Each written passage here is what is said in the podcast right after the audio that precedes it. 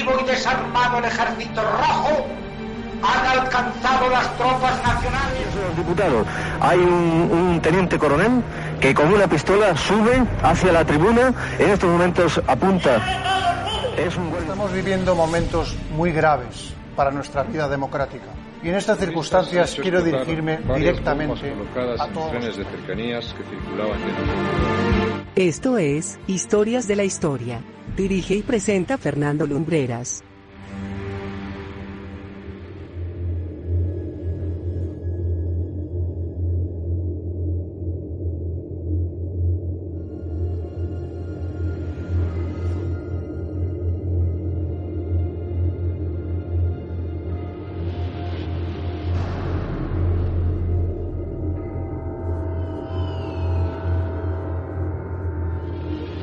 Muy buenas noches amigos, bienvenidos una semana más a Historias de la Historia en la sintonía de Viva Radio y en la de todos esos canales y espacios que tienen a bien acogernos cada semana. La crónica de esta noche nos lleva a tiempos muy remotos. Preparaos para viajar en el tiempo a un mundo completamente distinto al que hoy conocemos, un mundo exuberante y peligroso, un absoluto crisol de vida en mitad del espacio en el que ni siquiera el ser humano era una realidad futurible.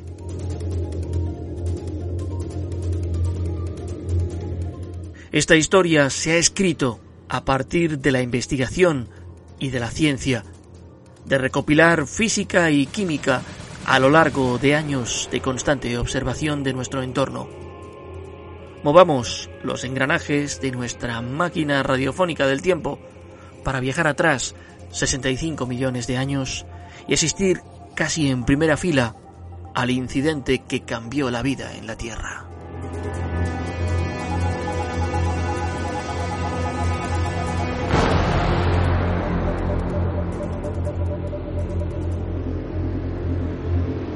Hace 65 millones de años, la Tierra estaba dominada por gigantescos reptiles, los dinosaurios, y extensísimas masas arbóreas. La configuración de nuestro mundo, la gran variedad de vegetación y los incontables depredadores hicieron de este lugar todo un desafío que habría sido peligroso para el ser humano, que tardaría muchos millones de años en pisarlo. Los primeros homínidos comenzaron a caminar sobre la superficie de la Tierra hace apenas unos 3 millones de años.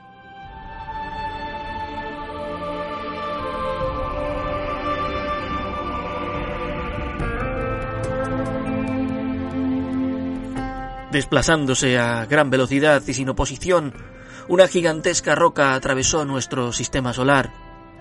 Desde la superficie de la Tierra, aquellos seres que la habitaban ni siquiera se inmutaron ante un pequeño punto luminoso que apareció como una más de las estrellas que poblaban el cielo en las noches claras.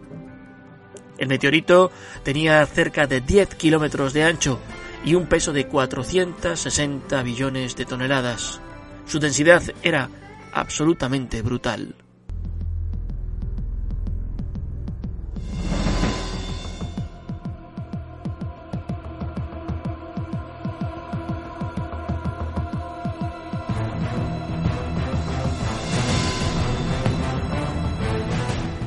Cinco minutos antes del momento cero, entra en la atmósfera envuelto en llamas a una velocidad de 20 kilómetros por segundo. La gravedad terrestre lo atrae mientras el sonido es tan fuerte, al haber superado la barrera del sonido, que se escucha sin problemas como una gigantesca explosión. A esa velocidad, para que nos hagamos una idea, podríamos viajar de ciudades como Los Ángeles a Nueva York, en poco menos de cuatro minutos.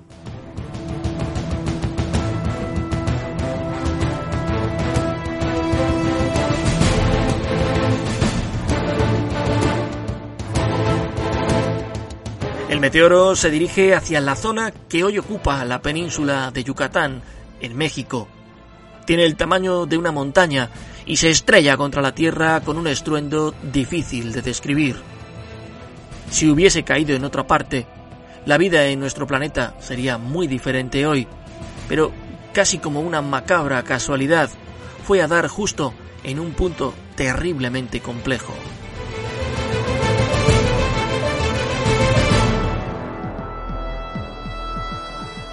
En aquel entonces, Yucatán se encontraba prácticamente bajo el mar. Era uno de los ocho puntos que, en nuestro planeta, con un impacto de esa magnitud, serían la zona cero de un evento ligado a la extinción. Aquel asteroide solo tenía un 13% de posibilidades de causar un daño global, y aún así sucedió.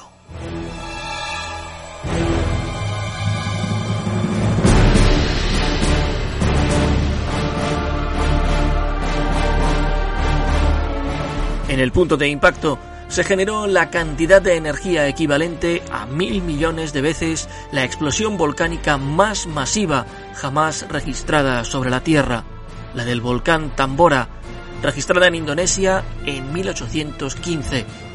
Una absoluta barbaridad de la vulcanología que arrojó 160 kilómetros cúbicos de residuos al cielo, una cantidad de materia capaz de cubrir de ceniza la isla de Manhattan con una capa de una milla y media de grosor.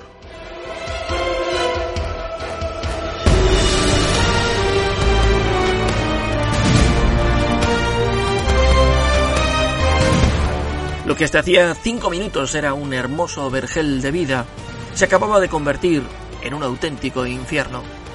La luz de la explosión es tan brillante que casi parece que había aparecido un nuevo sol en el cielo. Clavándose con fuerza en la corteza terrestre, el meteorito se deshace en millones de fragmentos, algunos de los cuales llegan incluso hasta Canadá.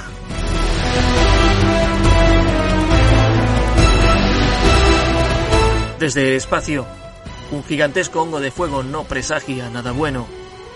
La cadena de acontecimientos apenas acaba de comenzar y van a darse sin que nada pueda evitarlo. Todavía hoy podemos ver la huella de aquel episodio. A varios kilómetros de la ciudad mexicana de Mérida se encuentra el cráter de Chicxulub.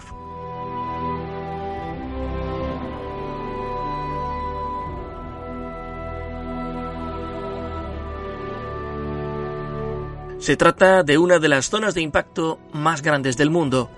Mide más de 180 kilómetros de diámetro. Fue descubierto a finales de la década de 1970 por unos geofísicos que trabajaban para la empresa mexicana de petróleos, Pemex.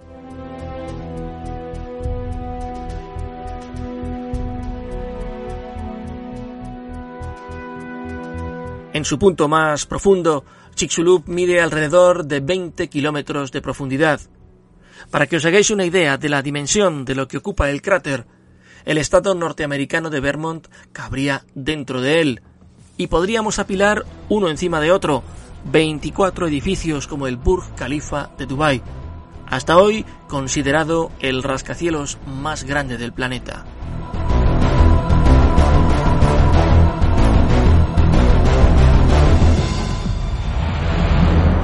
A consecuencia del impacto, la superficie terrestre se ondula y las ondas de choque se extienden a miles de kilómetros. Ráfagas de aire caliente incendian los bosques casi al instante, y todo lo que se encuentra dentro del radio de impacto se incendia hasta carbonizarse prácticamente. No sobrevive absolutamente nada.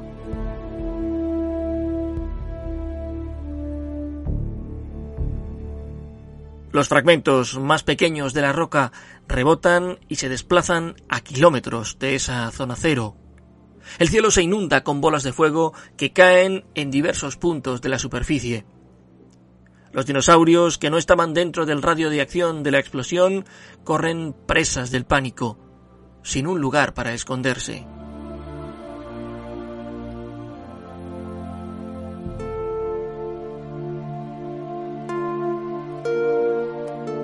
Las ondas de choque que se trasladan por la corteza sumergida de nuestro planeta generan entonces los tsunamis más terribles que podamos imaginar.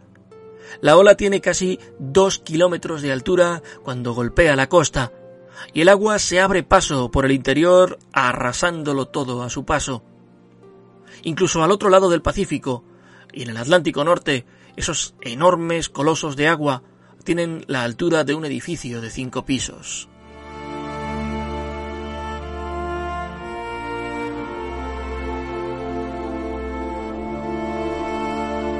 Por si todo esto fuera poco, la Tierra tiembla por la acción de violentísimos terremotos. Diversos científicos han calculado que muchos de aquellos sismos superarían con creces el peor registrado por el ser humano, el de Valdivia, en Chile, la tarde del domingo 22 de mayo de 1960, que alcanzó 9,5 grados en la escala de Richter.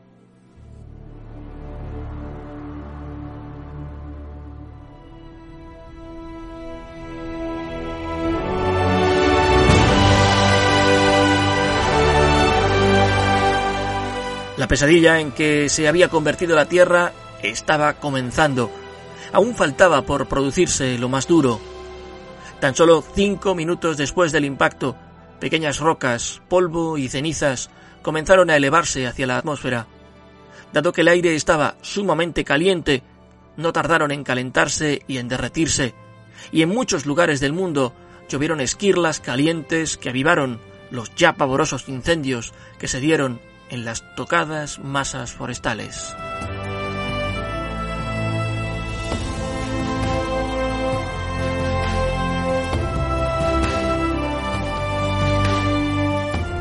Diez horas después del impacto, la lluvia de fuego continúa arrasando bosques y llanuras. Algunos dinosaurios sobreviven y se produce un éxodo casi masivo de especies a tierras desconocidas para muchas de ellas. Zonas pantanosas se convierten en la tumba de gran parte de esos dinosaurios.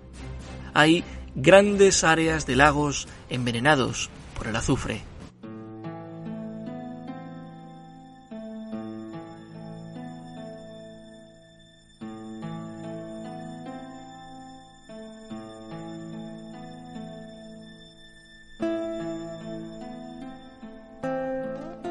La ceniza lo envuelve todo, más de 15 billones con B de toneladas de este elemento, dos millones de veces el peso de la gran pirámide de Gizet, están en la atmósfera terrestre y con una densidad tal que oculta los rayos solares. La nube cubre todo el planeta, bloquea el sol. Las plantas, que necesitan los rayos para realizar la fotosíntesis, sucumben ante la imposibilidad de realizar esta operación biológica que es sencillamente vital.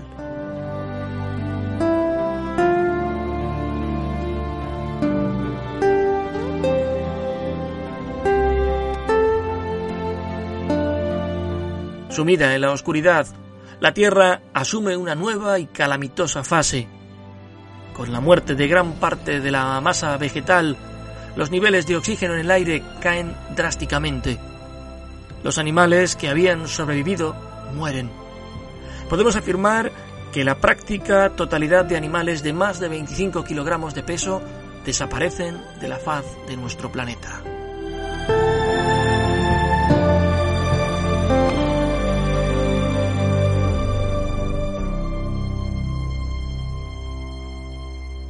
La alteración del pH del mar motivó, como es lógico, un cambio en la forma de vida de los grandes océanos de nuestro mundo.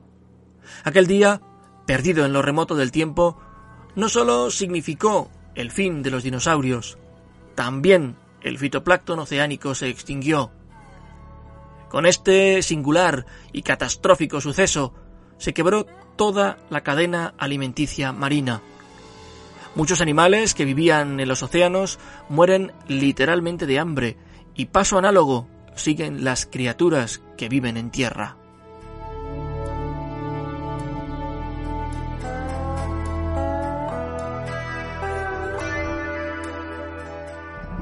Por si todo eso fuese poco, el impacto del meteoro se produjo en un lugar de nuestro planeta rico en concentraciones de dióxido de azufre.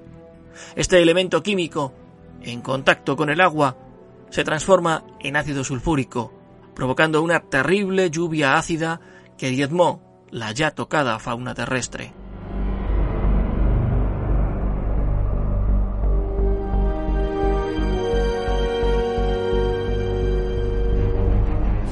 La lluvia de ácido sulfúrico provocó que los océanos se volviesen tóxicos. Hoy sabemos que hay bacterias de las catalogadas como extremófilas que son capaces de vivir en ambientes tan hostiles. Los científicos se preguntan si aquellas bacterias pudieron ser el germen de la reconstrucción de la microfauna marina cuando la situación en nuestro planeta se estabilizó y el mundo se preparó para un resurgir de la vida.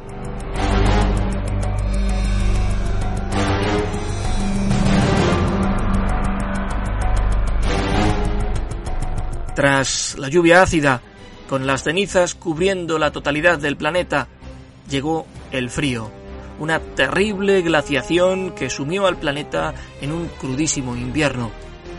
Ese fue el principio del fin, un lento y progresivo enfriamiento.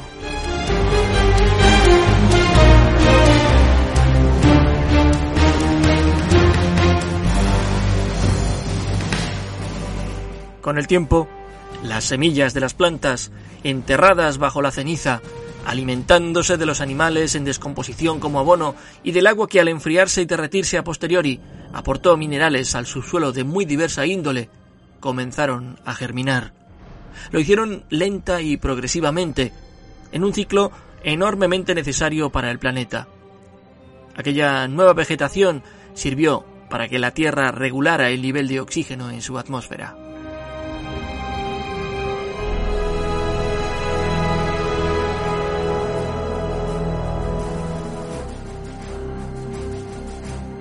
Las primeras especies en resurgir fueron los helechos.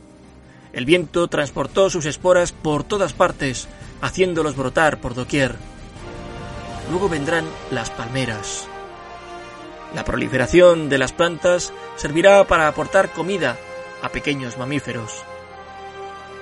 Del mundo de los reptiles, las tortugas y algunas especies de la familia de los cocodrilos actuales sobrevivieron a la temperatura y a la acidez de las aguas.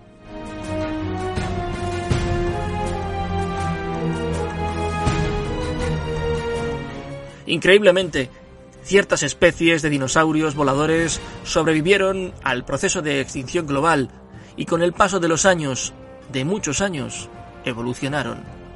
Sus pieles se llenaron de plumas. En general, el reino animal tardó mucho más que el vegetal en recomponerse después del gran cataclismo. Los mamíferos más grandes tardaron mucho en aparecer. El rinoceronte, por ejemplo, comenzó a, caminar por nuestro planeta 15 millones de años después del impacto. La ballena azul, el animal más grande que jamás ha conocido el planeta, lleva viviendo en él poco más de 4 millones. Los primeros homínidos, como antes mencionábamos, hace apenas 3 millones de años que aparecieron.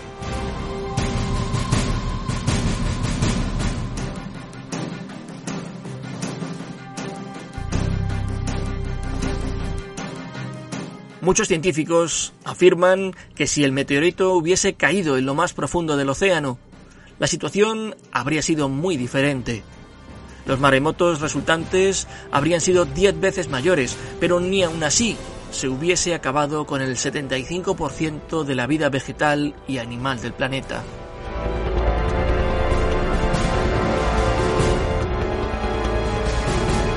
Lo que realmente acabó con los dinosaurios fue ese apagón global de todos los recursos de nuestro mundo necesarios para su supervivencia.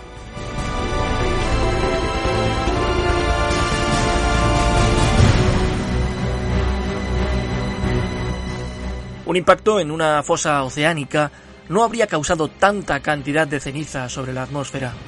Eso fue lo que realmente redujo los niveles de oxígeno en el aire e interrumpió la cadena alimentaria global.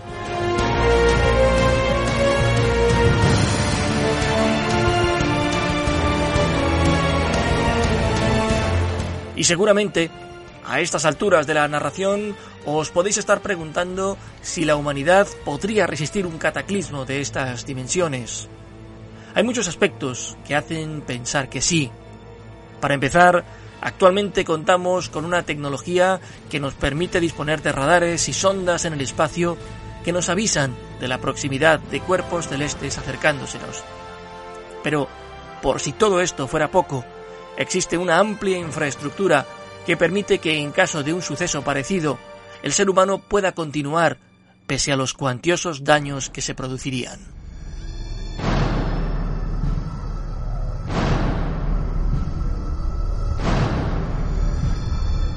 Bajo el frío polar, protegido por una capa de permafrost, en la isla noruega de Svalbard, prácticamente en el Polo Norte, se encuentra el llamado Silo del Fin del Mundo, son unas instalaciones en las que se conservan semillas de todas las especies vegetales cultivables por el ser humano. Las condiciones de seguridad del recinto son absolutamente extraordinarias. Está hecho a prueba del terremoto más potente, de una explosión nuclear, de maremotos inimaginables. Todo para preservar el alimento. Son 40 pisos bajo tierra para guardar 2.000 millones de semillas de todas las especies vegetales conocidas de nuestro mundo.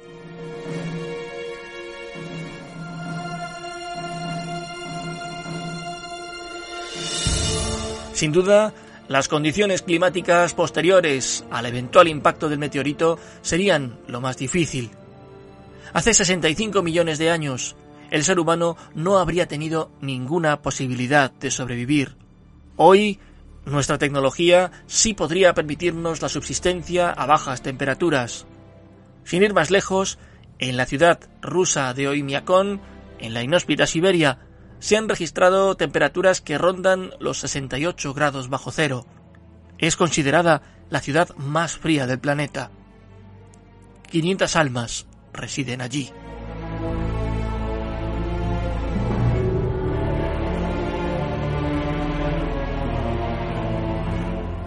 Hasta ahora hemos hablado de plantas. Con los animales sería más difícil. No podríamos construir un arca de Noé para preservar todas las especies. Pero a día de hoy se trabaja en la idea de la genética para clonar especies que garanticen su repoblación en caso tal de un evento ligado a la extinción.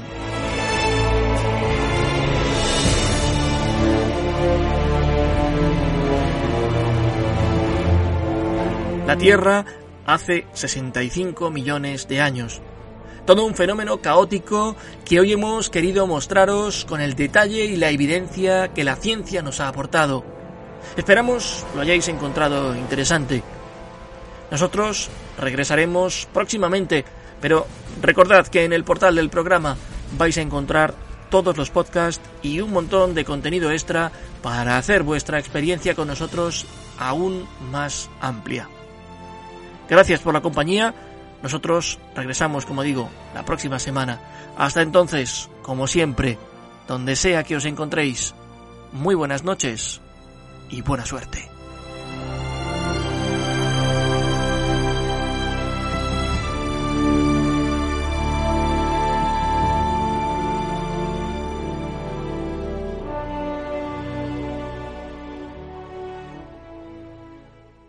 Viva Radio tu radio de viva voz.